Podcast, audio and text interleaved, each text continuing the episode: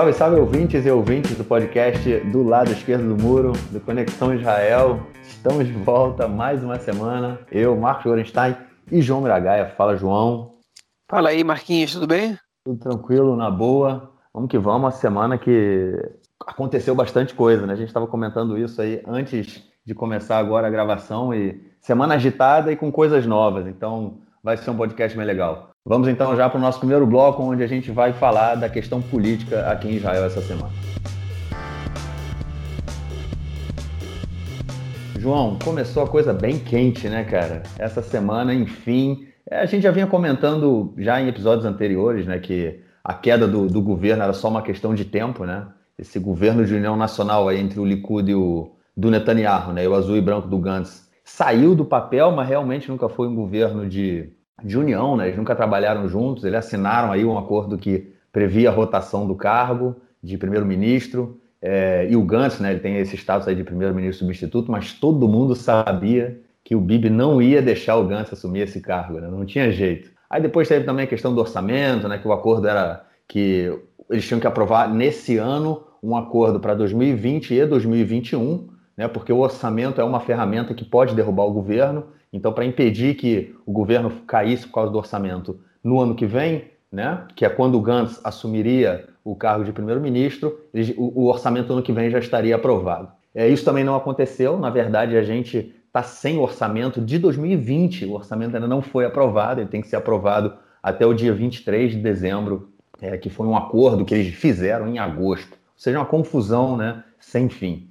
E aí, desde a semana passada, o... começou uma pressão muito grande no azul e branco. O Lapida, ele disse que ia colocar em votação né, uma lei de não confiança no governo, que é uma, uma ferramenta que tem no parlamentarismo, né, que pode é, derrubar o governo. Se a, se a maioria né, dos deputados vota é, dizendo que não confia no governo, que o governo não pode continuar, é, o governo cai. Né? O, o, o, não só o governo, o parlamento né? se dissolve novas eleições são convocadas. Então, o Lapida ele falou que ia colocar uma lei é, para ser aprovada hoje, é, ontem, na quarta-feira, aumentando aí uma pressão, colocando né, uma pressão aí no, no azul e branco, até que na terça-feira, um, na, na, noite da terça-feira, né, antes da votação, o Gantz foi na televisão fez lá um discurso dramático, né, falando que é, o seu partido ia votar pela, pela, pela queda do governo, e no dia seguinte, isso foi o que aconteceu. O, quase todos os partidos que estão na oposição é, votaram pela dissolução do governo, né, e o azul e branco também, é o bloco dele, né, o, Partido Trabalhista também votou, e eles tiveram 61 votos, né, foram 61 deputados, ou seja, a maioria mínima é, votou pela dissolução do governo. E o mais interessante é que o Partido RAM, né, o partido do deputado Mansur Abbas, que eles são parte né, da lista da lista unificada dos partidos é, de eleitorado majoritariamente árabes, né? É, são quatro partidos, eles são um deles, eles representam, né, tem a base de votação deles, são os, é, a população beduína que vive no sul do país, e eles não participaram da votação. Né? A gente comentou aí nos episódios anteriores que tinha tipo um romance né, acontecendo aí entre o Bibi né, e o Mansur Abbas, né? É, e o fato é que essa decisão do, do RAM também teve um impacto grande né, na lista unificada, e a gente vai falar disso aí é, já já. Bom, enfim, tudo que, que, indica que a gente vai para a quarta rodada de eleição em dois anos, né? A lei foi aprovada em primeira votação, mas ainda precisa de mais duas para que o, o, parlamento se dissolva. É, e aí as, as falas, né, que as partes estão tentando chegar a um compromisso para manter o governo. Mas eu acho que já deu, né, João? Não dá mais para o Gantz fazer esse papel aí de, não sei nem o que, de palhaço ou o que que é, é, na mão do Netanyahu, né, cara? Vamos botar um basta nisso e, enfim, vamos ver o que vem pela frente. O Gantz já passou por tanta humilhação que eu não duvido que ele passe por mais uma, não. É, mas eu acho que, essa, que essa, essas eleições elas estão para acontecer aí entre fevereiro e março, sim, é, porque, enfim, é, é, é o que parece ser mais conveniente para é, a maior parte da, do, do, do, país, inclusive, embora a gente esteja numa crise de corona gigantesca, né, que, que enfim, não permite a reabertura da economia nem gradualmente, como Netanyahu queria fazer, né? Pra, enfim, só para ilustrar um pouco o que eu estou dizendo, hoje a gente chegou a 1.500 contaminados por dia, já estão falando em terceira onda aqui em Israel. Né? Só de ontem para hoje subiram 300 números de contaminados, foi mais ou menos uma, acréscimo de 20%. É, é verdade que o número de está muito alto, mas, mas também subiu quase 100% a quantidade de, propor, na verdade, a proporção de contaminados é, é por examinados, né, era de 1,2% ontem, hoje foi de 2,2%, é um, é um aumento bastante, bastante significativo. É, e, enfim, é, tudo isso aí é, é, não, é, não é brincadeira. Né? Estão falando já em, em, terceiro lockdown no país, na, é agora na festividade de Hanukkah, é, é, que, que, que, é mais ou menos paralela ao Natal em relação ao período do ano, né? O Natal vai ser bem perto de Hanukkah esse ano. Alguns falam só em lockdown noturno, né? Outros falam em lockdown ameno, com sem a parada para os estudos, mas enfim, agora eu quero saber se a gente dissolve a Knesset realmente, quem, quem, quem que vai decidir se isso vai acontecer? Como é que vai ser, qual vai ser o gabinete da corona? Quem que vai sentar para decidir que, que ações tomarem para controlar a corona? Né? Falando assim, parece que ir para as eleições é uma coisa ruim, irresponsável, é, que como é que estão indo para eleições no meio de uma crise de corona? Na verdade é, né? Como é que estão indo para eleições no meio dessa crise econômica gigantesca, no meio dessa crise do corona? É uma irresponsabilidade. Mas frente a um governo que não consegue tomar uma decisão sequer razoável, um governo que se boicota, cada, cada corrente interna do governo boicota outra, um governo que não consegue atuar para tomar decisões, é, é, é, enfim, corajosas, para enfrentar a corona, para lidar com a crise econômica, né, que, que vive uma guerra de uma disputa política por espaço pessoal, tem dois blocos políticos que estão mais interessados na sua própria sobrevivência do que, do que na sua, enfim, do que no, do que no, no, no bem-estar da população. Então, aparentemente, realmente, esses três meses de daqui até as eleições vão, vão fazer menos diferença, é, negativamente falando, para o dia a dia do israelense do que, do que é, efetivamente o governo continuar os trancos e barrancos do jeito que está e não parar, né, para, enfim, após a, a Knesset ser dissolvida. É, agora, enfim, você tocou em vários pontos aí que, que, são importantes a gente, a gente comentar, mas é importante colocar também uma ordem cronológica, é, pelo menos o que aconteceu essa semana em relação a isso. Tá? Mas antes, vamos, vamos tentar explicar uma coisa só para o ouvinte que está estudando a gente pela primeira vez e que perdeu um pouco é, as explicações que a gente deu sobre o acordo de coalizão do, do Gantz com o Netanyahu. É o, enfim, frente ao impasse das eleições, nas, nas três eleições seguidas que nenhum governo era formado, Benny Gantz resolveu rachar seu partido e formar com Netanyahu um, um governo de união. Né? Como o ouvinte que está com a gente já já está careca de saber. É, o que acordado entre os dois partidos é que os primeiros 18 meses o Netanyahu vai ser o primeiro-ministro e os segundos 18 meses o Gantz vai ser o primeiro-ministro e no último ano que sobraria não ficou decidido quem ia, quem ia exercer esse cargo, se eles iam convocar eleições ou o que fosse. Então, o que acontece é o seguinte, é, caso o acordo seja quebrado pelo Likud, okay, o Gantz, ele automaticamente vira o primeiro-ministro no período entre o momento que as eleições são convocadas até é, as eleições realmente acontecerem e o novo governo ser formado. Caso o azul e branco rompa com, a, com um acordo, é, com a coalizão, na verdade não com o acordo, com a coalizão, aí é o oposto. Netanyahu segue como primeiro-ministro mesmo durante esse tempo entre eleições. Okay? E o que está acontecendo agora é o seguinte: existe uma lei em Israel que diz que se o orçamento do Estado, o orçamento anual, que agora há, poucos anos ele passou a ser bienal, ele não for aprovado pelo parlamento, o governo automaticamente cai. A Knesset automaticamente tem que ser dissolvida para serem convocadas novas eleições. Se não me engano, isso nunca aconteceu. Não aconteceu do orçamento do país não ser aprovado. É, o Likud e o Azul Branco fizeram um acordo no qual eles deviam aprovar um orçamento bienal, né? que é o contrário do que o Azul e Branco queria antes das eleições, mas enfim, eles acabaram entrando nesse acordo com o Likud por exigência do próprio Netanyahu. Mas frente a todo esse problema da corona, frente às incertezas que a gente vive, o Netanyahu decidiu que ele não queria aprovar um orçamento bienal. Ele e o ministro das Finanças, Israel Katz, decidiram que não ia aprovar um orçamento bienal. E aí, é, que eles iam aprovar um orçamento só, só anual. A decisão foi tomada lá para lá para julho, é, e o Azul e Branco começou a ameaçar dissolver o governo se o acordo não fosse cumprido. Eles entraram num acordo ali, empurrando o aprovamento do orçamento para dezembro desse ano, e o Likud seguiu insistindo com o orçamento anual não bienal. Isso aqui, olha, olha que absurdo, né? No dia 23 de dezembro vai ser votado um orçamento para durar uma semana, praticamente, oito dias, pra, é, porque é o orçamento de 2020 sendo aprovado no dia 23 de dezembro de 2020. Né? E o Azul Branco insiste, não, a gente quer orçamento 2021, a gente não quer orçamento só 2020. E o Likud está dizendo, não, não tem como fazer orçamento para 2021, já não dá mais tempo. Estão falando isso há seis meses já. Mas o que está muito claro para todo mundo, não para enfim, só quem nega isso são os, os membros do Likud, é que o Netanyahu está segurando esse orçamento okay, é, de 2021, porque ele tem que ser aprovado de qualquer maneira até, até março do ano que vem, ele tem que ser levado à votação até março do ano que vem, okay, porque, porque ele tem mais uma janela para eleições. Hoje o Netanyahu não quer que tenham eleições, porque a crise econômica no país é muito forte, a contaminação da corona está aumentando, a, aprovação dele, né, a popularidade dele está caindo, ele está sendo ameaçado por alguns outros partidos. Nas pesquisas, essa semana, tanto o Canal 13 quanto o Canal 12 fizeram pesquisas e o Netanyahu, ele, enfim, ele se mantém estável, na verdade, mas o Yamina, que é um partido mais à direita que o Likud, segue crescendo. Outras opções estão sendo jogadas nas pesquisas, né, que ameaçam também a, a continuidade do Netanyahu. E não é um momento muito vantajoso para ele entrar em eleições. Então ele quer mais uma janela, ok? No início do ano que vem, para quê? Para se chegar a vacina, ele poder é, mais ou menos dar um jato, uma injeção de ânimo na economia e recuperar essa popularidade, já que a questão da saúde tende a ser resolvida, né? Hoje é, saiu no Aretz, que é, no jornal Aretz, que a Pfizer, essa, a vacina alemã, deve já, já chegar até o final do ano para Israel, deve mandar para Israel até o final do ano 4 milhões de doses para serem dadas em 2 milhões de pessoas, né? Ou seja, aparentemente essa vacina ela tem, ela, ela, duas doses, é, enfim, então é, o Netanyahu está esperando é, por essa questão da vacina, pela aprovação dela pelos institutos de, de saúde internacionais, da OMS, para que, enfim, ele, ele possa começar a vacinar a população e com isso acalmar a situação da corona aqui, enfim, e que o país possa voltar à sua normalidade diante da crise da corona, pelo menos é, em determinadas proporções. Então ele quer manter essa janela. Okay? E aí o que acontece é que é, a crise entre o Likud e o Azul Branco está aumentando, porque o Benny Gantz está ameaçando. Se o Likud não, não aprova o orçamento, ele vai para a eleição.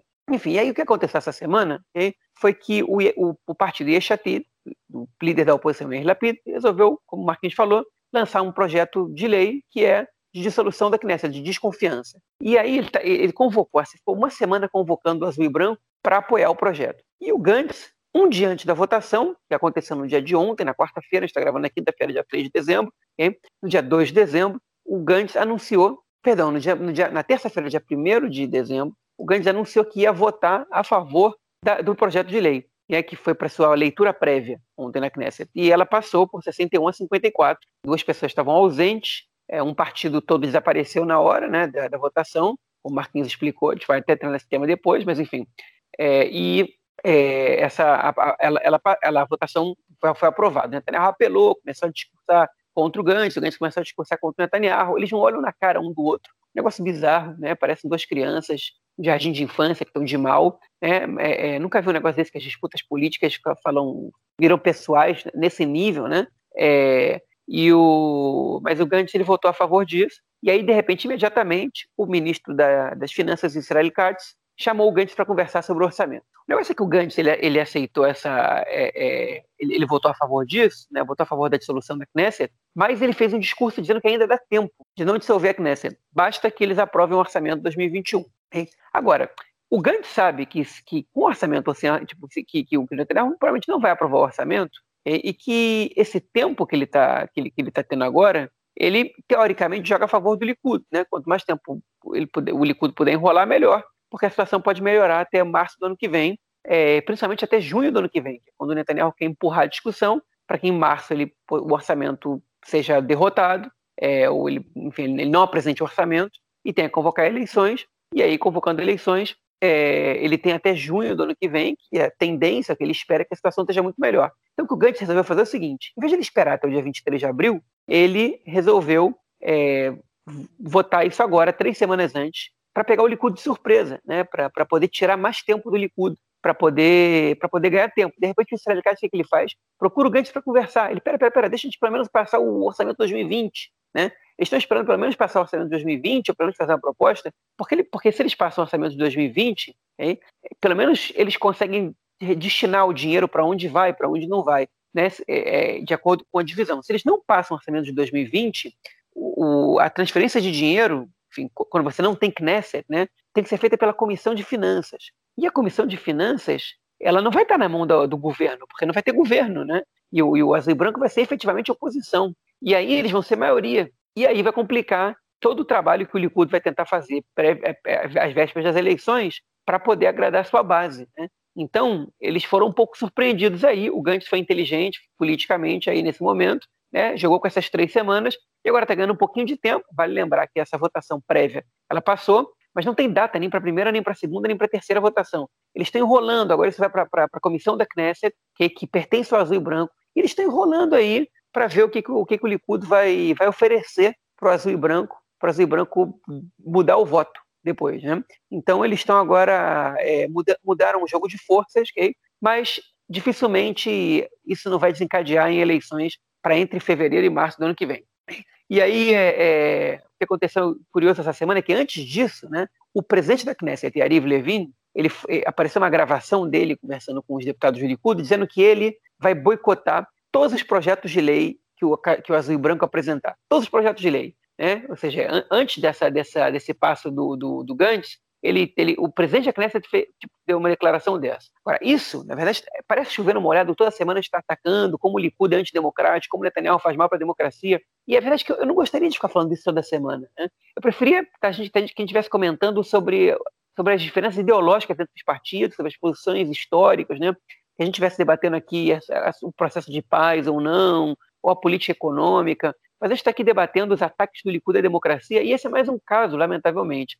O Yariv Levin é o presidente da Knesset, é o presidente do parlamento. O presidente do parlamento, historicamente, é uma figura neutra, né? que tem que, que, que enfim, que embora ele seja eleito pelo governo, em, em ampla maioria das vezes, ele é uma figura que tem que respeitar a democracia, que ele tem que levar para a Knesset os debates que são mais importantes, e não boicotar determinado partido, né? é, como ele pode tentar fazer. E os dois últimos presidentes da Knesset, tanto o Yuli Edelstein como o Yariv Levin, eles estão tendo uma postura deprimente como presidente da Knesset. O Yuli Edelstein se recusou a, a, obedecer uma determinação da Suprema Corte e renunciou para não ter que obedecer. E o Yariv Levin foi pego dizendo que vai boicotar propostas do, do, do Azul e Branco. Quando ele foi confrontado, qual foi a resposta que o Likud deu?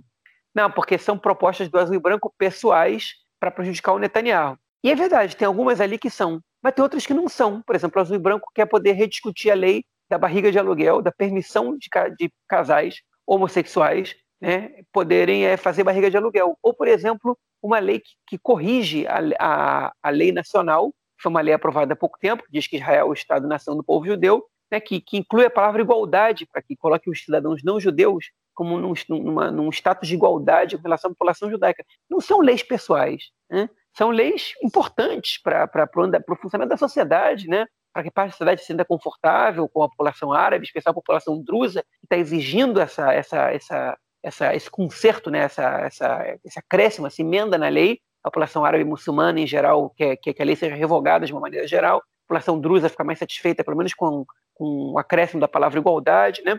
Enfim, então é, o Likud está atuando nos bastidores, e, enfim, a gente acabou sabendo disso em público, né, para boicotar a proposta de lei do azul e branco, que não são só pessoais. Então a briga está nesse nível, né? Está nesse nível. E aí, enfim, um monte de coisa aconteceu nessa brincadeira, e eu vou deixar agora o Marquinhos falar um pouquinho mais, para que depois a gente volte a comentar outros pontos que tem a ver com a questão política também, e com essa convocação de eleições, que deve acontecer entre 20 de fevereiro do ano que vem e, se não me engano, 7 de março.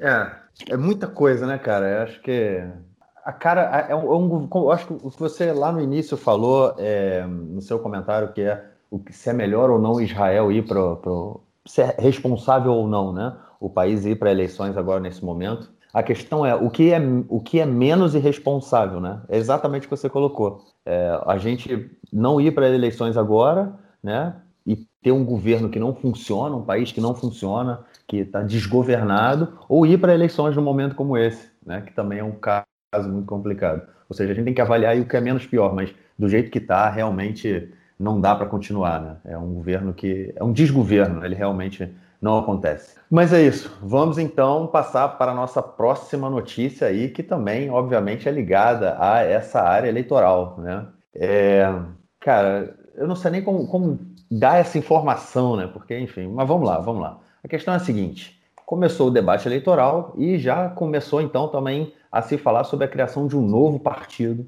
que seria dirigido por um ex, por um general, ex-chefe do Estado-Maior. Vocês já ouviram essa história antes? Agora, perguntar aí para o nosso ouvinte, né? aquela pessoa que vem acompanhando a gente aí nesses mais de 60 podcasts, vocês já ouviram essa história? Um partido formado por um general que já foi chefe do Estado-Maior? Pois é, só que dessa vez ele se chama Gadi Eisenkot e ele formaria um partido com o prefeito de Tel Aviv, o Ron Houdaí, que já é prefeito de Tel Aviv há mais de duas décadas, se eu não me engano. Mas enfim, essa ideia já surgiu há algum tempo, antes das últimas eleições, né? já se falou nesse, nesse, nessa construção aí desse partido. E essa semana teve uma matéria feita pelo, pelo jornalista é, Raviv Drucker, né, no jornal Haaretz, que ele levantou essa bola novamente. E também teve uma outra, depois de uma outra jornalista do Haaretz, é, dando uma opinião completamente oposta dele. Enfim, foi um, foi um debate legal. Mas é, a questão é que, assim, é mais, seria mais um partido liderado por um general, um partido de centro, com a mesma ideia do azul e branco, do Yeshatid, o partido Telemann, do Bog Alone, enfim, todo mundo com aquela questão de derrubar o Bibi, mas ninguém representa uma mudança efetiva, né? uma coisa assim que realmente possa trazer uma transformação. E aí é mais um extraterrestre que entra na política israelense, que cai de paraquedas né, para ser, ser a salvação de tudo. É, cara, eu acho que, que, o pessoal aqui leva muito a sério essa questão de Estado judeu e aí quer sempre trazer um Messias né, nas eleições. Eu acho que é uma ideia assim, né? Assim, vem trazer o cara para resolver a nossa, a nossa ideia, a nossa, a nossa, nossos problemas aqui. Mas enfim, é mais um partido aí que vai disputar a mesma base que já era disputada pelo Azul e Branco, Yeshatid e os outros, e que não sei, cara. Eu acho que eu não tenho muita esperança nisso, não. Eu não sei se sai, mas de qualquer forma é mais do mesmo. É, mais do mesmo, só que dessa vez eles estão forçando a barra, né? É, essa vez eles estão forçando a barra. Porque o Eisenkot não deu nenhuma declaração que ia entrar na política, e diferente do Gantz, que já estava alguns anos aí é, retirado do exército, o Eisenkot saiu tem um ano mais ou menos, é, não tem tanto tempo assim, um estava um pouquinho mais que um ano, mas é, enfim, só estão falando nele agora porque só sobrou ele, né? O, quando o Gantz entrou e chamou com ele o Ashkenazi, né, é, enfim, era uma outra situação. A gente chegou ao absurdo nas eleições passadas, né, nas retrasadas, né, da gente ter nas listas dos partidos Gantz, Ashkenazi, Bug Alon, Ehud Barak, esses são só quatro chefes do exército. Fora outros generais, né, o Yair Golan no Meretz, o, o Yov Galant no Likud, né, é, enfim, agora não estou tendo Avodá também tem o Barlev, né, o Omer Barlev, enfim, tem um monte de general aí espalhados por, por, por vários partidos na Knesset, fora outros oficiais que chegaram a ter major, não sei o quê, por exemplo, Naftali Bennett, né, o próprio Netanyahu, é, enfim, o Huldaí agora, de quem estão falando, ele foi piloto da aeronáutica por, se não me engano, 20 anos, né? É, então, é, a militarização da política é uma coisa comum em Israel, só que essa onda de qualquer chefe das Forças Armadas assumir liderança de partido é, e aparecer como esperança para trocar o Netanyahu é, né, é, mais que exagerado, é muita forçação de barra. É, é inventar partida, é fazer simulação com partidos que sobre, sobre os quais as pessoas não falaram, né? O Huldaí é do Partido Trabalhista hoje. Né? Ele, ele realmente ele, ele falou, eu vou entrar na Knesset. Hoje o Canal 12, em vez de colocar o Eisenkot, colocou o Huldaí como número 2 do Yair Lapid na simulação. Cara, quem falou que o Huldaí vai entrar no partido do Yair Lapid? Né? Tipo, é, enfim, é uma forçação de barra meio absurda, né? Falaram no partido do Huldaí com a Tip Livni com o Eisenkot, né? Você tem que trazer gente que não está em nenhum partido agora, eles não podem entrar nos partidos que existem, né? negócio meio bizarro que está acontecendo, uma forçação de barra, mas é sinal, isso, isso mostra de algumas coisas. Né? Uma, o Gantz acabou como alternativa de trocar o Netanyahu, ele não existe mais. Né? É, dois, o Lapid não é uma opção, a população não confia no Yair Lapid, é, alternativa para primeiro-ministro. Né? Inclusive, nas pesquisas que, a, que, perguntam quem é a pessoa mais adequada para ser primeiro-ministro, o Lapid está aparecendo hoje em terceiro lugar, atrás do Naftali Bennett e, obviamente, do Netanyahu. Né? E ele não consegue ultrapassar uma, uma faixa de 15% da população. Ou seja, não tem chance do Yair Lapid ser visto como, como primeiro-ministro. Só ele não entendeu isso ainda. Os, as pessoas que estão com ele, ou que já tiveram com ele, já entenderam. Ele, ele hoje chamou o Gantz para concorrer como seu número dois, né? E o, e o, azul, e o azul e branco para se juntar de novo a ele. E o que eles responderam foi assim, foi ridicularizando o Lapid, tem a menor condição dele ser primeiro-ministro, que, que o Gantz é a única, enfim, eles também deram a viajada deles, que o Gantz é a única alternativa para o poder, mas disseram que o, que o Lapid não é, não é para a população não vê ele como alternativa. Né? O próprio Bug Alon aparentemente está dando fora também, está saindo. Tá, até fizeram pesquisa se ele fosse número um da lista, se talvez o partido tivesse mais votos que o Air Lapid ser número um da lista. E o Bug também está tá pensando em dar o fora e formar outra lista, talvez com Eisenkot, né? É, dois ex, outra vez, dois ex-ministros da defesa, perdão, dois ex-chefes das Forças Armadas, né? Porque ninguém leva o Lapid a sério. Ainda mais agora que ele meio que rifou o Ofercela, que é o melhor deputado, na minha opinião, da bancada do Yeshatid, porque o Ofercela cometeu a, a, audácia de tentar disputar primárias internas do partido para concorrer com o Lapid. Então, o, esse bloco de centro aí, que, que, que, parece não ter nenhum projeto, o projeto é trocar o Bibi, é, não, não, enfim, ele, ele, ele é desunido até não poder mais, ele conseguiu se unir nas eleições passadas, ele agora se desuniu, Dentro do próprio azul e branco também está tá, tá acontecendo uma polêmica, né? O, parece que teve uma, uma briga interna entre o Benny Gantz e o, Gaber, e o, e o e o, a Vinícius Alcorn, que é o ministro da Justiça. Né, o Vinícius Alcorn está dizendo que, enfim, parece que fontes disseram, um jornalista do canal 11, né, canal de TV pública, que o Vinícius Alcorn é, é, disse numa reunião fechada, muito irritado com o Gantz, que ele está sendo rifado da, das reuniões onde tomam decisões, que, a, que ele, enfim, que ele é, é não, é, mais escutado pelo Gantz, que, que enfim, alguma briga ali está acontecendo, ou seja, olha esse, esse bloco do centro aí está meio bagunçado demais, está desunido. Na esquerda não existe nenhum projeto de, de reunificação. Né? O Partido Trabalhista está amortecido, a única pessoa que tenta movimentar o partido é a Merav Mihaeli, que é a única deputada que não faz parte do governo, ela quer, de qualquer maneira, fazer primárias, ela quer fazer o partido renascer, quer trazer gente nova, né? Enquanto isso, o Aymir Peretz, que é o líder do partido hoje, é, anunciou que vai concorrer à presidência do país no ano que vem, quando o Rivlin se retira, ou seja, está mais preocupado com a própria candidatura dele à presidência do que com levar o partido para algum lugar. Né? E o Meretz, que na semana passada a gente comentou aqui, estava cogitando se transformar numa lista árabe-judaica. Né? Fez, eles fizeram uma pesquisa interna com os eleitores de, de centro-esquerda de Israel e descobriram que só 0,7% dos eleitores de centro-esquerda, segundo essa pesquisa, estariam dispostos a votar numa lista árabe-judaica. Então o partido voltou atrás, né? e voltou atrás de, uma, de, um, de um passo que eles não chegaram a dar, e decidiram que vão continuar do jeito que são. Okay? O Meredith está aparecendo com sete cadeiras nas pesquisas hoje. Eu acho que, que, ainda que a gente não saiba o que vai acontecer, esse número vai cair porque quando surge uma força é, para derrotar o Netanyahu, os eleitores fazem voto útil, fizeram. Nas últimas quatro eleições, é difícil acreditar que não voltem a fazer agora. É, então, o Palmeiras também perde uma oportunidade, de algum jeito, de, de se renovar, de, de tentar trazer uma nova pauta, né, de representar uma coisa diferente, continuar acreditando que no seu, seu projeto, que não, que, não, que não traz eleitores, eles possam sobreviver. É um partido que lutando pela própria sobrevivência, né, ao invés de lutar pela, por mudar o país. E no mundo árabe, né, no mundo da sociedade árabe israelense, como você adiantou aí, Marquinhos, eles estão em briga aí por causa do Mansur Abbas. Eu, essa semana, eu, os cinco dias da semana, eu, eu, eu, fiz muitas viagens internas no país, fiquei muito tempo no carro, quando fico no carro eu ouço muito rádio, e o Mansur Abbas, o líder do Partido Uram, foi disparado o político mais entrevistado pelas principais, pelas principais estações de rádio jornalísticas né, é, do país. O tempo todo ele estava dando entrevista, né? outras pessoas também foram muito entrevistadas, mas ele estava o tempo inteiro né, é, é, falando sobre isso. Ele e outros deputados árabes também, porque os outros também têm que explicar o que está acontecendo sobre o seu ponto de vista, mas Mansur Abbas foi mais requisitado, mais entrevistado. Né? Ele está aí em, em, tu, em, tudo, né? ele tá, deu entrevista em tudo que é lugar, porque ele está apresentando uma posição revolucionária dentro da, da política árabe, que é, é que é cooperar com o Likud, não por baixo dos panos, como já aconteceu muitas vezes, mas abertamente. Né? E assumindo isso, dizendo que a gente tem que ganhar, eu não estou no bolso da esquerda nem da direita, quero fazer negócios que privilegiem a minha população, e pelo que, pelo que tudo indica, 60% da população árabe israelense, segundo uma pesquisa divulgada pelo, pelo Instituto Israelense de Democracia, a 60% da população árabe aprova é, esses passos dados pelo Mansur Abbas, né, ou 58%, 58%, 60% aprovavam a normalização de Israel com os Emirados Árabes, que é um, um ponto que a, que a, lista unificada votou contra, né,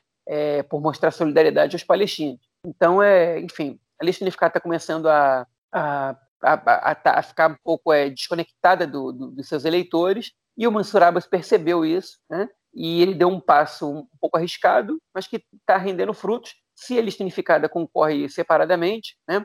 se ele sai da lista unificada, que é uma coisa que é o que quase ninguém da lista unificada quer hoje, apesar das brigas internas, eles preferem concorrer como um, um bloco unificado. O Mansur Abbas ele, ele tem muito a ganhar, porque ele representa alguma coisa diferente, pelo menos do ponto de vista pragmático, de estratégia política, do que representam os outros partidos da lista unificada. E ele tem apresentado ganhos, ele tem apresentado vitórias é, é, políticas para né, dentro desse seu bloco. Então, é, enfim, esse é o espectro da, da centro-esquerda e dos árabes. Em relação à direita, o Litzman, que é o líder do Partido Judaísmo da Torá, hoje disse que o, seu, o bloco deles com Netanyahu, né, o apoio deles ao Netanyahu provavelmente vai continuar, né, que a tendência é isso, é essa. E é, o Yamina, né, o partido do Naftali Bennett, que aparece como principal rival do Likud, ele, o, o Bennett está tentando um pouco agora se é, é, tornar um pouco mais aceito pela parcela moderada da população. Essa semana ele fez um discurso atacando Netanyahu e o Lapid. É, olha só a inteligência dele. Não atacou Netanyahu e o Gantz.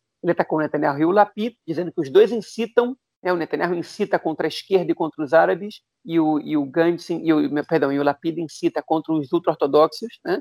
É, e que essa incitação leva o país a uma, um clima de tensão interna muito grande. E olha essa frase que o Bennett disse no seu discurso: a esquerda também ama esse país, hein? E, tam, as, os esquerdistas também são patriotas e também amam esse país. Né? Ele não precisou dizer que ele não concorda com, com a esquerda, é, mas ele soltou essa frase e, e que, é uma, que, é uma, enfim, é uma coisa óbvia, né?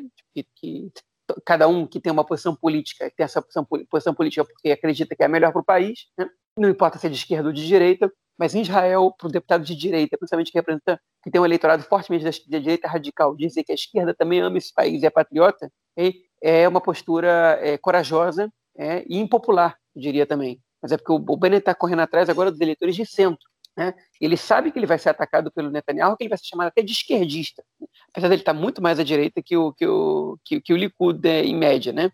É, e ele soltou esse comentário. Não foi só esse comentário. Um membro do seu partido, é, o, é, se não me engano, e aí, é, não sei o que, Kahana, né, é o mesmo sobrenome do Meir Kahana, mas não, não, não, representa exatamente a mesma coisa, é, disse que não tem problema nenhum em, em, em, em, sentar numa colisão com o Yeshatid, e atenção, até com o Meretz, se eles reverem suas posições e entenderem que o momento não é momento de falar sobre os assuntos A, B ou C, ele não disse quais são, mas a gente sabe que eles estão falando de separação de religião Estado ou conflito com os palestinos, mas sim é, de luta contra a corona né, é, e recuperação da crise econômica. Então não tem nenhum problema disso. Ele fez comentário, pegou um pouco mal para os eleitores do, do, do partido, peraí, Meretz é um, um, ponto bem abaixo da linha vermelha, e o partido enfatizou que é, não está nas suas intenções é, fazer nenhum acordo com o Meretz, é, mas com o Eixatid sim.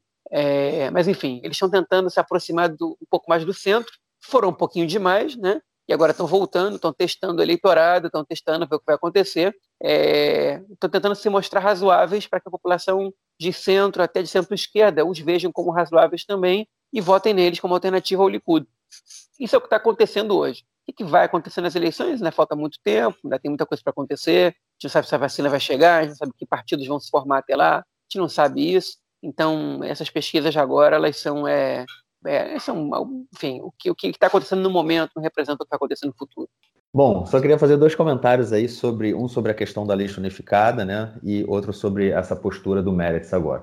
Sobre a lista unificada, eu acho que eles vão ter que repensar né, de novo essa sua atuação, né, que de um lado ela é muito é, enraizada e fortalecida em uma identidade árabe-palestina, né, que tem uma identidade grande é, com a questão palestina, e por outro lado a gente vê que o, que o Mansur Abbas ele está é, tomando aí uma posição completamente diferente né, da, da, posição da lista unificada, é, dos, dos, outros partidos que compõem a lista unificada, e se aproximando do governo da direita israelense. Né? Isso é uma questão muito, muito interessante, a lista unificada vai ter que se repensar não só enquanto um grupo, né, enquanto um grupo de partidos, e também é, como atuar e como fazer esse debate com o seu público né, porque aparentemente é, o que tá, pode estar acontecendo, né, o que a gente está vendo que, que, de acordo com as pesquisas, é que está tendo um, um distanciamento grande, é, pelo menos nesse, nessa, nesse sentido, né, da, da direção da lista né, e, da, e da população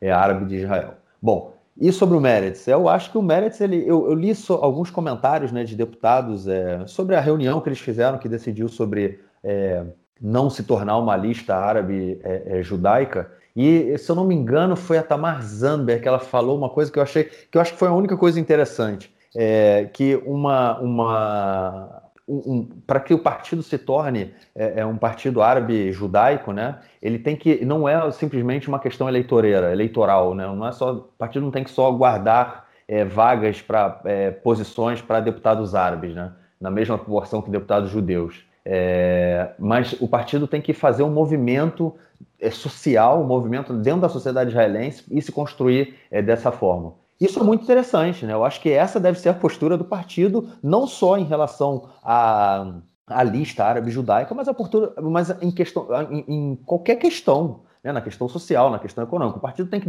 tem que tentar se colocar dentro da sociedade, entrar, debater e ver e, e construir isso por dentro, né? É, não só na questão do conflito, do, do da, da, questão de um partido árabe judaico. E é uma pena que eles tenham decidido não o oposto disso, né? É, não fazer, se manter na mesma, na mesma receita que, que é hoje o partido e que aparentemente a gente tem visto aí nas últimas pesquisas que o Merit chegou a sete cadeiras, né? Saiu uma pesquisa hoje, né? Que o Merit chega a ter sete cadeiras, que é um muito, que eu acho que há muitos anos o Merit, não sei nem se o Merit já chegou a ter sete cadeiras, mas enfim, é um resultado muito positivo, mas que a gente não sabe até que ponto também isso se segura, né? Porque, como o João mesmo comentou, ainda é, as eleições estão possivelmente acontecerão em fevereiro e março do ano que vem, e tem muita coisa para acontecer, tem blocos e partidos, enfim, não dá para a gente chegar a nenhuma conclusão agora. Pode ser que esse número caia muito, entendeu? Ou pode ser que não, enfim, é, vamos ver. Mas é uma pena, é uma pena que eles se, se recusem a pelo menos fazer esse debate, porque essa posição, que mais uma vez eu acho que foi da Tamar Zamberg, eu não quero deixar aqui é, que eu dizer que é, foi ela, porque eu estou na dúvida, agora eu posso dar uma olhada depois. É, mas essa posição de se construir, né, de fazer um movimento mais amplo, ela é super positiva. Mas a questão também é se o partido topa fazer isso, se o partido quer fazer isso. É, e vão se, enfim, se propor e, e, e tomar a frente aí nessa discussão. Tem um movimento social que cresce muito aqui em Israel, é, se chama, é, que se chama Omdim Beyachad. É tipo, eu sempre acho, acho, difícil traduzir, mas tipo, vamos dizer assim, caminhando, é, apesar de o verbo lá moda, né, que é tipo parar, né, ficar parado em pé, vamos dizer assim. É, e aí, é, é, eu não sei traduzir, né? Tipo, estamos, é, tipo, estamos posicionamos, juntos. né? Nos posicionamos Hã? juntos, né? Nos posicionamos juntos. Isso, eu, é, eu, eu, gosto de usar também caminhamos juntos, né? Apesar de lá a moda não é caminhar, né? Tinha ficar parado. Né? Mas, é, não, mas enfim, aqui, é de... a moda pode ser também se posicionar, tipo, tá, a moda chama, para ali, uhum. se posiciona ali. É, então, mas é, é, é, é isso. Fica estranho, porque não pega, a senha não pega em português, mas, mas é mais ou menos não, é, não, a tradução é difícil, a tradução é difícil nesse caso. Mas é isso, eu acho que é, esse movimento ele busca, um, ele se constrói como um movimento social de crescendo muito, né? Nos últimos anos eu tenho acompanhado o, o, eles e, e, se constrói em todas as, todos os setores. É interessantíssimo. É, na questão social, na questão econômica, eles é, é, têm setores que trabalham é, na questão LGBT, trabalham com é, deficientes físicos, é, imigrantes, imig como é que chama? Refugiados, enfim, eles estão em todos os setores e, e fazem sempre essa discussão de, uma, de, um, de um movimento social que inclua a todos dentro da sociedade israelense e o movimento social é binacional, árabe-israelense, que é bem interessante. Mas, enfim, é, é mais ou menos isso aí que eu tinha para comentar. E... Só para completar, eu queria só completar isso, porque eu li também saiu uma reportagem na área dizendo que o Merit ia rachar. Conforme fosse decisão tomada, o partido ia rachar, porque as pessoas que estão a favor de, dessa lista junta é, não vão aceitar que o partido continue com, essa, com esse enfoque mais judaico e os partidos que querem esse foco judaico não iam aceitar que essa, essa lista junta, né?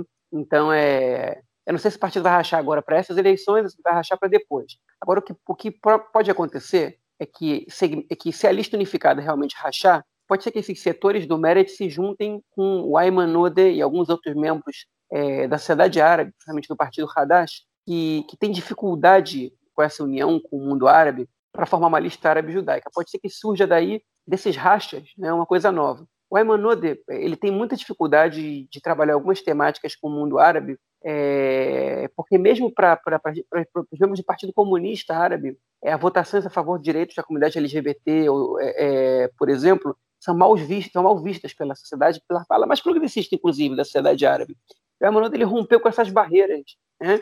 Ele, o discurso dele é um discurso muito mais de união com o povo judeu do que o que a gente está acostumado a ver é, pelas alas mais moderadas, entre aspas, do mundo árabe. Então, é, o Odeh já estava sinalizando que ele estava a fim de de trabalhar numa lista árabe-judaica, mas ele não tinha parceiros do mundo judaico relevantes para isso. E pode ser que agora ele tenha. Né? Então, eu, eu, eu, eu, aposto que, se não acontecer para essas eleições, vai acontecer para as próximas, mas é um movimento que está começando a, a ser pensado, ele é embrionário, ele nunca existiu de maneira consistente em Israel, né, nesses 70 anos, e parece que pela primeira vez ele vai acontecer. Ele está ainda dando seus primeiros passos, mas eu acho que ele vai, ele vai evoluir ainda é, eu acho que nos próximos anos a gente vai ver esse movimento se fortalecer, crescer se fortalecer. E um comentário que eu queria fazer também, é, rapidinho, curto, é que todos os ex-chefes das Forças Armadas vivos é, já, já, entraram para a política né, e foram líderes de partidos. O Eisenkot não foi, primeiro, não foi número um, mas agora é número dois do partido dele,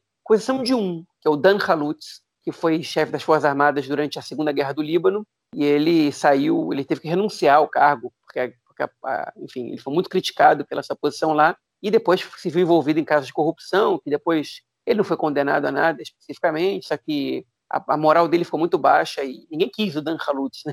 É ao contrário dos últimos, é, de, todos os outros, de todos os outros. Os outros todos chegaram a ter alguma fama e entraram bem na política. É isso. Vamos então. Acho que a gente cumpriu com todos, a, todos os nossos itens aqui do, do roteiro que foi feito. É isso. Bom, já que a gente cumpriu com o nosso roteiro, vamos então para o nosso próximo bloco para tratar, tratar de questões da justiça israelense essa semana. Bloco só de justiça, eu acho que, acho que é a primeira vez que isso acontece, João, mas vamos que vamos, é isso aí. É, enfim, a primeira notícia da semana é que o governo resolveu finalmente indicar uma pessoa para ocupar o cargo aí de procurador-geral do Estado, é, que já estava vago, se eu não me engano, há, há quase um ano, né, ou, ou, há mais de um ano. Enfim, e indicou é, um cara chamado Amit Eisman, né, servidor público, né, procurador, que já esteve envolvido aí em casos de assédio sexual. Bom, quando ele era chefe de um departamento, né, já aí dentro do serviço público, ele foi acusado de ter assediado uma estagiária e também ter feito comentários aí no mínimo sexista, né, vamos dizer assim, quando era procurador é, distrital. E ele fez esses comentários aí a uma advogada da defesa durante um julgamento. Só que é, a comissão né, que, que, que julgou todo, todo o comentário que ele. Esses comentários que ele fez, né?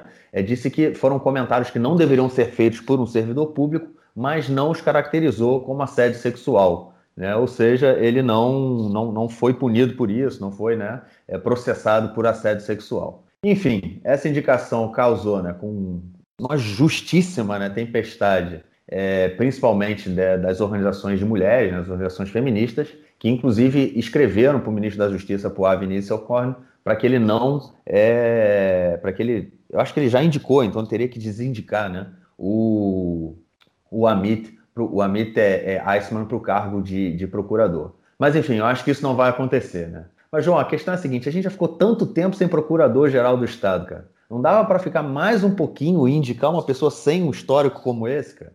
Pois é, eu não queria nem dizer as coisas que ele falou, né? Uma, uma delas, aliás, na rádio, ninguém ninguém estava querendo falar. Exata, uma delas parece que foi tão pesada que ninguém quis dizer o que, que foi. Então, mesmo que eu soubesse, eu não ia falar agora. Mas uma das coisas que ele, assim, ele, ele teve dois ou três casos de assédio sexual, né? Um deles, só para exemplificar para o ouvinte entender do que a gente está falando, ele tinha uma, uma funcionária dele, né? Ele estava examinando um caso de estupro e ele olhou para a mulher e falou assim: Que calcinha você está usando? E a mulher está usando uma calcinha fio dental? E a mulher falou: Não. Falou, tá vendo? Mulher normal não usa calcinha fio dental é, ou seja, justificando a questão do estupro né, é, é, pela, pela calcinha que a, que a mulher usava, o que, enfim, todo, eu não preciso chover uma olhada e dizer que é um absurdo, que a culpa nunca é da vítima e que a mulher pode usar a calcinha que ela quiser, enfim, e que e, e, e não importa, né? Nada disso, e que pior ainda, ele perguntar para a mulher que calcinha que ela está usando é assédio sexual. Pô, é, ele, é, ele, constrange a mulher em público por a roupa, de, por a roupa interior que ela está usando. Né? É, é, é, pela lei israelense assédio sexual, estou dando minha opinião. A lei israelense diz que você não pode constranger uma pessoa, uma mulher assim, um homem não pode constranger uma mulher assim, em, em especial, principalmente se ela é sua funcionária. Né? Então, ele, um caso aconteceu tem 10 anos, outro caso aconteceu tem 6 anos, e aí o, o cara foi e pediu desculpa né, pela, pelas coisas que ele fez. E o Nissan Korn, que, enfim, infelizmente o Nissan Korn, que na minha opinião, lamentavelmente dizendo isso, é o melhor ministro do governo hoje, tem atos importantíssimos, né?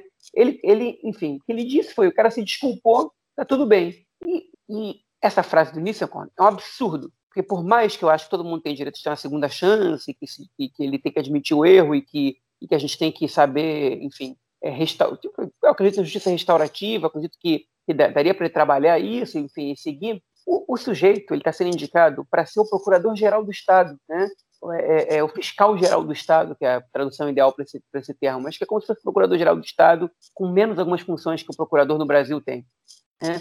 O, o, cara, é, ele vai ser chefe, né? De, e, e, dois terços das mulheres que trabalham no, no, nessa, na, é, nessa área são mulheres. Né? Enfim, olha, olha a situação de constrangimento para as mulheres, né? Tipo, ter esse cara como chefe ele pode ter pedido desculpa, ele pode ter se arrependido, mas não justifica que um cara que é reincidente numa, numa situação dessa, ele, tem, ele, tem, ele assume um cargo de chefia né, num, num, numa, numa posição tão importante do Estado. Né? É, que, que, enfim, que, que, que, que, representa, que segurança vai dar para as mulheres, botando um cara que representa esse tipo de comentário. Né? Então, acho que um, um, cara que falou uma coisa dessa, ele tem que ser enterrado vivo, né? Não, não é caso para o cara ser preso também, mas é caso para o cara não assumir um cargo de chefia tão importante assim no Estado, principalmente porque ele é reincidente e veio pedir desculpas em público vários anos depois né, de, de, de ter feito esses comentários.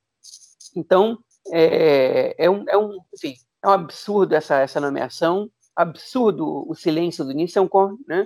É, não só o silêncio, na, na verdade, a, a, a cumplicidade do Nissan com isso.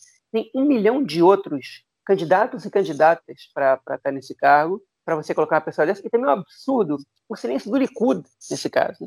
O Likud está vendo o Nissan Corner é, se afundar, né? podia até estar tá se aproveitando, mas é, mas é absurdo o silêncio, porque aparentemente o Likud não quer desagradar uma ala conservadora dos seus, dos seus eleitores. Também é um absurdo. Né? Por que não falam alguma coisa? Porque quem está fazendo gritaria agora é a esquerda, a esquerda pequena que tem Israel na oposição, com parte do centro. Essas pessoas estão fazendo barulho. Né? O azul e branco tem silêncio, quando não está sendo cúmplice. Né? Os, os, os ortodoxos, obviamente, têm silêncio, para eles não, tá, não faz nenhuma diferença a situação. É, é, segmentos árabes têm mais conservadores também, né? E o Likud também tem silêncio, quando não devia estar, tá, né? Tem, enfim, e, é, e aí a gente tem que lidar com uma nomeação patética, lamentável, né? Que a justiça obriga Israel a tomar, porque o governo não quis tomar, é, e aí a comissão eleita vai lá e nomeia esse sujeito aí. Ele ainda não está não tá decidido que é ele que vai, né, tem que passar por um outro estágio, mas a pressão popular pode forçar ele a renunciar. Eu espero que seja o que aconteça. Pois é, acho que o que tem que acontecer é ele renunciar, não tem, não tem é. como. Não esse, tem como. Não, esse comentário que eu citei agora, eu esqueci de falar isso, e botar ênfase nisso. Esse é o mais leve. O mais grave a gente não sabe, porque ninguém quis repetir na rádio. Então, mesmo que eu soubesse outra vez, eu não ia falar agora aqui, porque parece que foi muito pesado. É, pois é, cara, não tem. Eu acho que você toca no ponto aí. Não importa se ele se desculpou ou não, não dá. O cara é reincidente, meu amigo. Não dá. Não dá para você representar o povo, né, no Estado. Não tem como. Bom, é isso aí. E vamos então para a nossa próxima notícia, que envolve aí o julgamento de Benjamin Netanyahu, né? Que, enfim, Vamos ver quando é que vai começar. Mas o que aconteceu essa semana foi o seguinte: a promotoria pública resolveu não aceitar o pedido da defesa do Netanyahu em simplesmente arquivar os indiciamentos, né? E, consequentemente, o julgamento dele, alegando que, te, que foram cometidos aí vários erros durante a investigação policial. Na verdade, é só para bagunçar mesmo, né? Eles sabiam que não iam ganhar, eles, na verdade, queriam era ganhar tempo, né? E fazer com que o julgamento seja postergado, postergado, postergado. João, isso vai começar em algum dia, cara, ou não?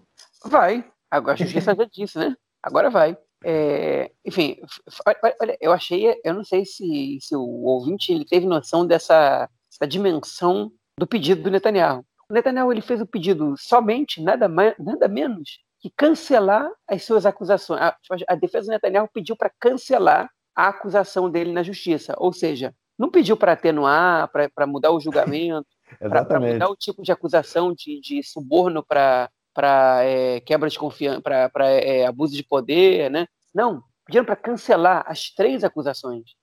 Foi só isso que eles pediram. E a justiça olhou e falou: não. Foi simples assim, né? Peraí, não. Como assim cancelar? Tá de sacanagem? Tipo, a gente já, tipo, existe um, um, um, profissional, né, que inclusive foi escolhido pelo próprio governo, chamado Avihai Mendelblit, né, que é o procurador-geral do, do, governo, que é quem indicia ou não. Ele indiciou, o Likud teve direito, o Likud, o Netanyahu teve direito de contestar, ele contestou, e o Mendelblit disse, mesmo assim, eu continuo indiciando. E agora cabe ao juiz julgar ou não né, o negócio, não vai tirar a acusação, né? Enfim, rola aí um boato né, rola aí uma, uma, uma, suspeita de que o Netanyahu ele vai voltar a pedir imunidade para a Knesset. Né? Por isso também ele estava querendo costurar esse acordo com o Mansur Abbas, e por isso também preocupa o Likud ir para eleições e dissolver a Knesset tão rápido assim. No momento que dissolve a Knesset, ele não pode mais pedir imunidade. Então, é, esse, é, ele trazer o Mansur Abbas para o seu lado podia, de alguma maneira, é, dar para ele essa, essa maioria simples na Knesset para que ele possa, possa receber imunidade. Então, é, enfim, se, essa negativa agora vai dar para Netanyahu só, só mesmo essa, essa prerrogativa de pedir a imunidade para a Knesset de novo. Se não, em janeiro, que é logo ali, mês que vem, ele começa a ser julgado três dias por semana. Né? Enfim, não vai ter governo mesmo, não importa se, se, ele vai, se o primeiro-ministro não vai estar presente. É, então, é, é isso aí. Tipo, o Netanyahu dessa vez vai começar. O julgamento dele vai começar. Quando vai terminar? Se vai terminar? Eu não sei. A menos, obviamente, que ele consiga essa imunidade. Aí, por agora, ele não começa. Se ele sair derrotado nas urnas. E, enfim, acho mais difícil ele ser derrotado nas urnas do que ele ser preso. Eu também. Eu acho que essa ideia aí de ver o Netanyahu na cadeia, eu acho que é algo que não vai acontecer. Mas, enfim, vamos que vamos. A nossa próxima notícia também ligada à questão da justiça aí, né? E também, mais uma vez, com o nosso queridíssimo Avihai Mandelblit, que é o procurador-geral do governo, é, ele vem aí batendo de frente com o Bagatz, né, que é o Supremo Tribunal de Justiça, que quer, é, que tem aí discutido a questão da Roca Leão, né, a, a lei é a lei nacional, né, que foi uma lei legislada há cerca de dois anos, dois ou três anos, é, que define o Estado de Israel como o Estado, é, o Estado do povo judeu. Enfim, é uma lei extremamente, é, é, é como é que chama? Fugiu a palavra agora, mas é uma lei extremamente polêmica, é isso aí, essa era a palavra, para dizer no mínimo, ela é polêmica, enfim, mas muita discussão em torno, é, e o Bagatz, né, o Supremo, ele quer, ele vem debatendo aí várias petições que foram feitas pedindo anulação da lei, só que o Mandelblit ele disse que é, o Bagatz, primeiro, né, o Supremo não tem como é, cancelar essa lei, porque ela é uma lei também, que ela é uma lei básica, né? A lei básica, ela tem uma, é, ela é, ela é como se fosse um capítulo constitucional. É, Israel não tem uma constituição e a lei básica ela funciona como, como tendo, tendo um valor, né, um status, como se fosse um capítulo constitucional. Ou seja, o, essa lei sobre Israel, o Estado do povo judeu, o Estado do, é, o Estado do Povo Judeu, ele, ela, ela é uma lei é, é, que tem um valor constitucional, então ela é uma lei, e por isso ela é chamada lei básica. E o Bagatz, né, o Supremo, não teria aí a possibilidade de mudar essa lei. Isso quem poderia fazer seriam os, é, os deputados. Enfim, é, e agora o, o, o Mandelblit também diz que as petições elas não, não conseguem provar que a lei ela prejudica né, o Estado de Israel e o seu caráter democrático. E é uma guerra aí, né? Uma guerra séria, porque isso também é, pode balançar mais uma vez, né? O que sobrou da coalizão de governo. Mas e aí, João, o que, que tu acha dessa bagunça aí, cara?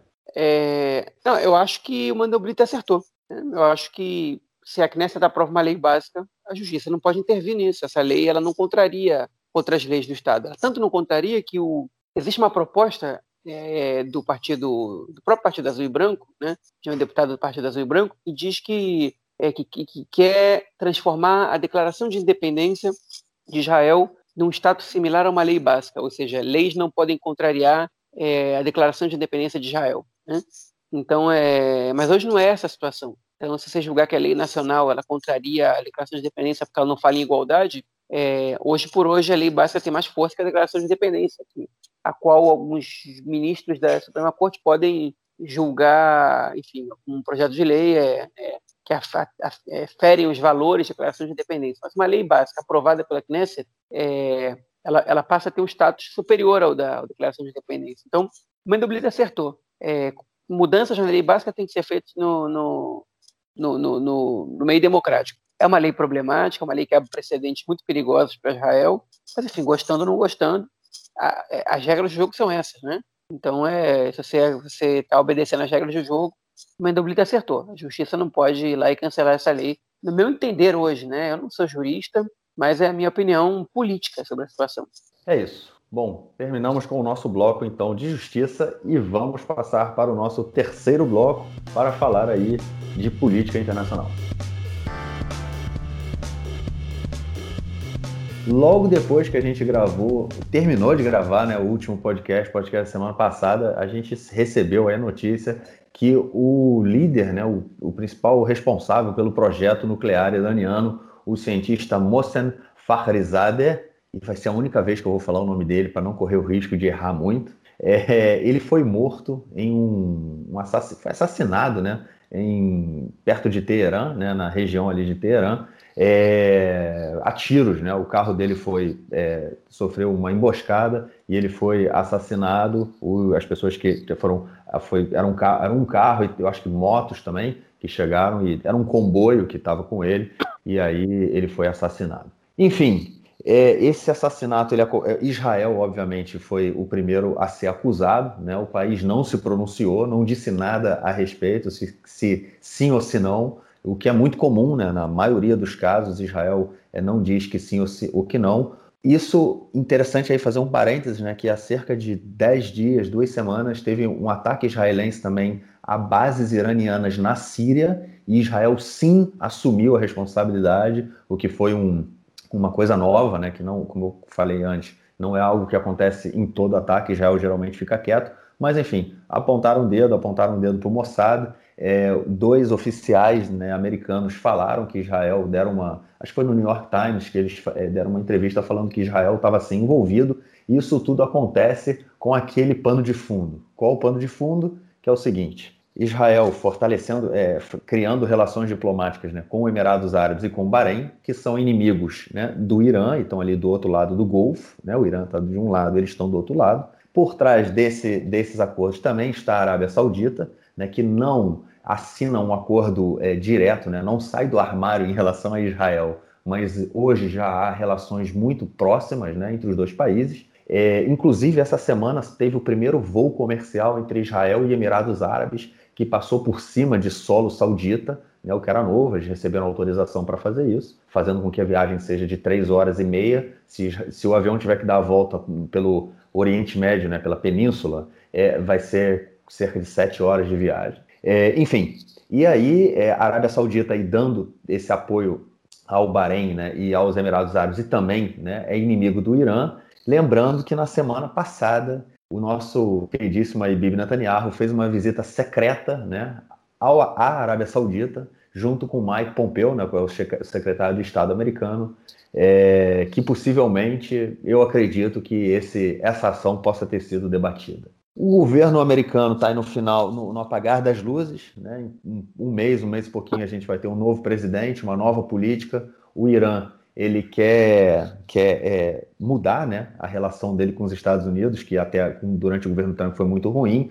É, lembrando que o governo Trump saiu do acordo nuclear que havia sido assinado com o Irã e aumentou as sanções, né, que gerando aí uma crise muito grande no Irã. E a postura do Irã nesse momento é segurar os cavalos, não atacar, não, não tentar revidar, porque eles querem ver o que, que vai ser aí com o governo Biden. Enfim, cara, foi uma semana também que aconteceu. Não sei se isso eu já não sei dizer se tem ligação ou não, mas eu vi vários comunicados e recebi mensagens falando to, para tomar cuidado com links de mensagens, de e-mails, de enfim, que estavam rolando alguns ataques cibernéticos aqui em Israel e não sei se tem ligação ou não. Isso aí pode ser coisa da minha cabeça. Mas enfim, são movimentos interessantes aí no Oriente Médio, né, cara? Momentos interessantes, mas eu, eu, vou lidar um pouco mais com esse assassinato no Irã. Tá? É, tem algumas coisas aí que, que eu acho que são interessantes a gente comentar. É, a primeira, é, o Netanyahu disse antes do assassinato que ele não podia contar tudo que aconteceu essa semana. Né? É, ele falou, ah, eu fiz isso, fiz aquilo, e algumas coisas mais que eu não vou poder contar para vocês. No dia seguinte teve esse assassinato. Muita gente entendeu isso como uma como uma senha do Netanyahu para dizer, para indicar que esse assassinato ia acontecer mas talvez ele estivesse se referindo àquela ida dele para a Arábia Saudita na semana passada, né, que, sobre a qual é, ele também ele não podia confirmar, né, e que, e enfim, a gente comentou no podcast na semana passada, é, enfim, a gente não sabe exatamente a que ele se refere, é muito muito, enfim, por mais que o Netanyahu, quando esse tipo de coisa aconteça, ele não negue nem, nem confirme, né, nem ele, nem nenhum, nenhum é, chefe de Estado nem de governo israelense, é, é difícil, no, caso de um assassinato assim em solo estrangeiro, ele dá qualquer indicação de ter, ter sido Israel, né? Ele não, enfim, não confirma para, porque obviamente se você confirmar é praticamente uma declaração de guerra, você também não nega para dizer o seguinte, pode ser que tenha sido eu, e aí? Tipo, e, e, e, enfim, colocar um pouco de medo, tentar impor um pouco de respeito. Por outro lado, é uma estratégia política conhecida já. É, mas ele fez esse comentário, fica aí para reflexão. Será que ele tentou dar uma dica? Porque o Netanyahu, politicamente, está tentando tirar crédito de tudo, né? Então pode ser que ele tenha realmente jogado isso aí tipo, dado essa, essa, esse indício, para que a população israelense comece a olhar para ele como um estrategista, um cara capaz de, de, tomar uma atitude dessa, enfim, vai saber. Né? Outra coisa que é importante nesse caso é o seguinte: não foi morto nenhum general iraniano, não foi morto nenhum político iraniano, foi morto é, um cientista iraniano, um dos principais, se não o principal cientista do ramo nuclear né, iraniano, uma pessoa sobre quem o Netanyahu já tinha até feito uma citação numa reunião da ONU, é, tinha, tinha, sido apontado como um dos responsáveis pelo projeto nuclear iraniano, né? mas é um cientista.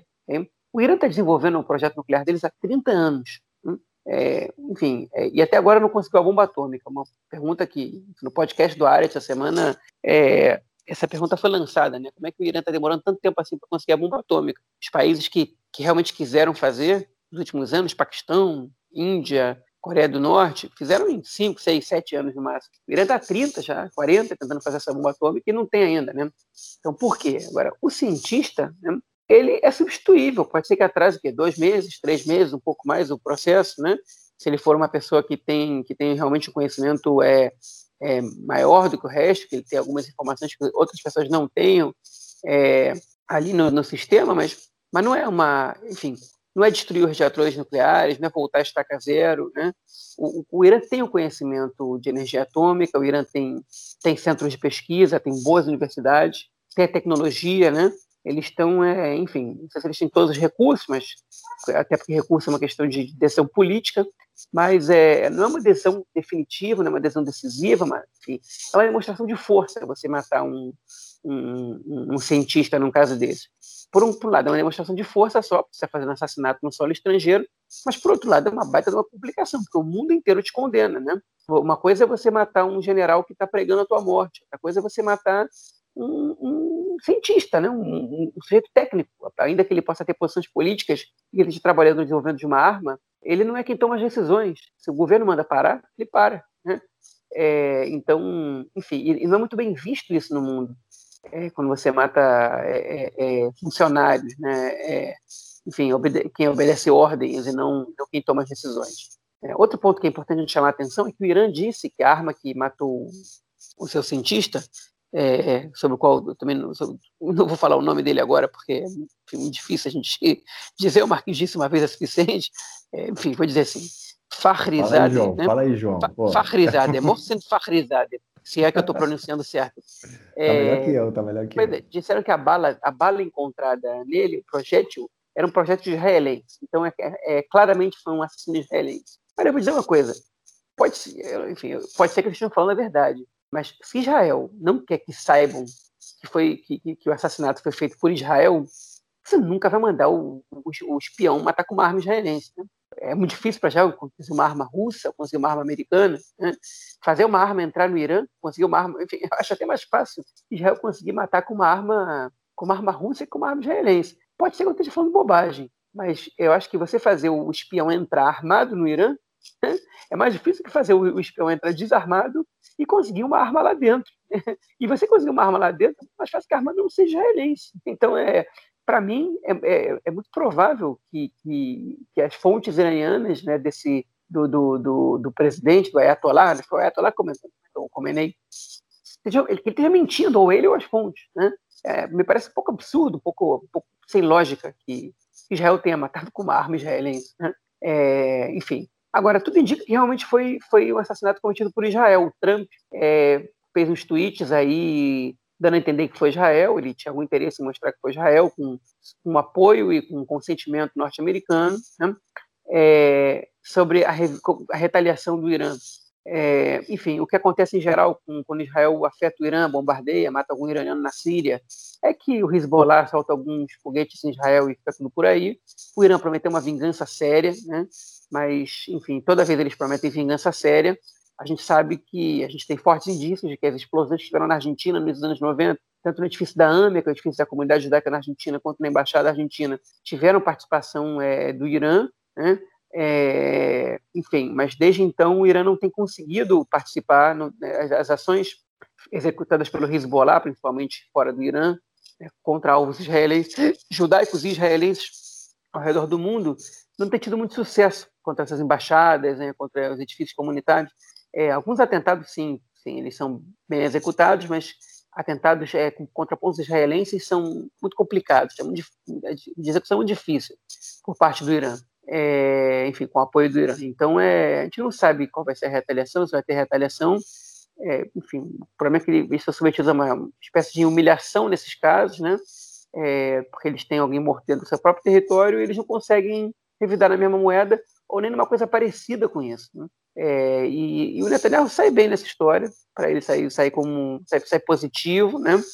Ele fortalece seus laços com seus novos aliados, ele dá um, um uma, enfim, uma, um agrado para o Trump aí no finalzinho, né? E recebe também um. É, o Irã fica, enfim, é, a gente fica confabulando um monte de situações, mas no final das contas isso não altera as regras do jogo. É, isso, isso restabelece, não restabelece, isso fortalece um pouco a estrutura é, geográfica, enfim, é, geopolítica né, do, do Oriente Médio, da correlação de forças, mais ou menos mantém, as coisas se mantêm como estavam, é, com uma coisa, uma ação aqui pontual, uma ação ali, é, mas nada muito, nada muito diferente do que a gente está acostumado a ver. Né? É, enfim, a última coisa que eu queria comentar sobre essa sobre esse é, sobre essa esse atentado esse, esse atentado né, assassinato seletivo é, feito no Irã provavelmente por, por Israel porque a gente também ainda não pode ter certeza é, é que ele lembrou quando a gente estava comentando do seriado Teherã que passou aqui no canal 11 de televisão que já está disponível na Apple TV né recebi até um comentário de um ouvinte nosso do João Coif mandar até um abraço para ele mas dizendo que não está gostando muito da série, não, que parece hollywoodiana demais. Enfim, é, ela já, tá, já começou a passar na Apple TV, né? É, e é curioso, enfim, porque está tratando de temas que estão acontecendo no nosso dia a dia. E já que a gente está falando de séries do Canal 11, que é o canal público de televisão, é, tem uma outra série que está passando agora, está sendo muito comentada em Israel, eu estou vendo e está muito legal, e ela muito provavelmente vai acabar rodando no mundo, que chama Shat Neila, que é uma, é uma série sobre é, sobre, enfim, sobre participantes, gente que estava envolvida na guerra de Yom Kippur em 73, baseado em histórias reais, né? não é uma série documentária, é uma série ficção, mas baseada, em, inspirada em histórias reais. Muito interessante a série. Você precisa ter estômago para ver, né? porque é guerra. Quem não gosta de filme de guerra, não assista uma série de guerra. É basicamente um filme muito prolongado, muito longo sobre guerra, mas a série é muito legal, muito sensível, muito, muito interessante, com personagens muito complexos, muito sofisticados. Enfim, está fazendo muito sucesso aqui em Israel. É, e eu acho que ela vai acabar correndo o mundo, sim, porque é uma série que é, é compreensível por. Enfim, você não precisa ter um amplo conhecimento da sociedade israelense para poder entender essa série. É, e, é, e, ela, e, ela, tem uma qualidade muito boa. Aliás, o canal público de televisão israelense tem produzido materiais de excelente qualidade é, eles estão agora investindo nas séries, e essas séries deles estão fenomenais, na verdade estão ganhando de muito da, da, dos outros canais, né, dos tradicionais produtores de série aqui, como por exemplo a Yes. É, enfim, vale a pena. Bom, é bom ver que o nosso dinheiro está sendo investido é, nosso, pro, nosso proveito, pelo menos, porque, porque o canal é público, o dinheiro é público, né? E, enfim, pelo menos a gente usufrui de, de bom material, de bom conteúdo.